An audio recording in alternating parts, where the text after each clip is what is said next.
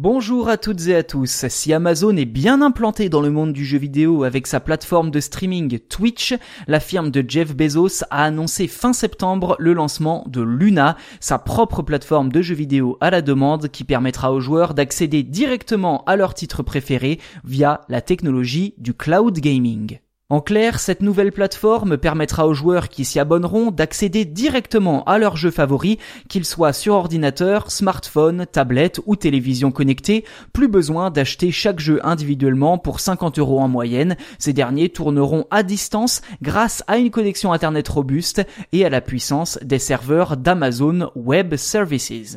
Dans le détail, le modèle de Luna sera articulé autour de bouquets, un peu à l'instar des chaînes de télévision payantes aujourd'hui.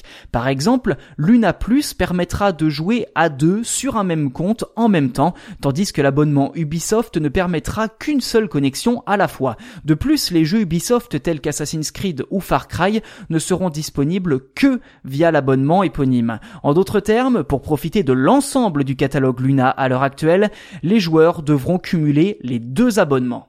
Et justement, le catalogue Luna n'est pour le moment que très peu fourni et avec peu de jeux neufs, moins d'une centaine au total pour l'instant. On y retrouve entre autres Resident Evil 7 Biohazard, Panzer Dragoon, Fury, The Surge 2 ou encore Brothers A Tale of Two Sons.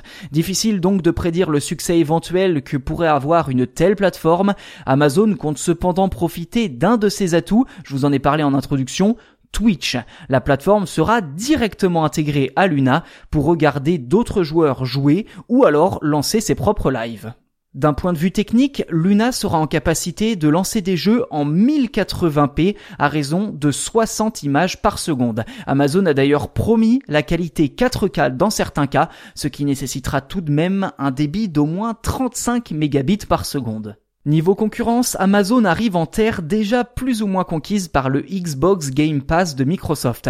L'abonnement à 9,90€ donne notamment accès à plus d'une centaine de titres sur ordinateur, smartphone et console Xbox, mais là où Luna a une carte à jouer, c'est sur le terrain de Google et son abonnement Stadia Pro, là encore à 9,90€. Car en plus de l'abonnement, les clients Stadia doivent aussi acheter chaque jeu séparément. Lancé l'année dernière, le service n'a vraiment décollé et Amazon compte bien lui voler la vedette avec un abonnement à moins de 6 euros.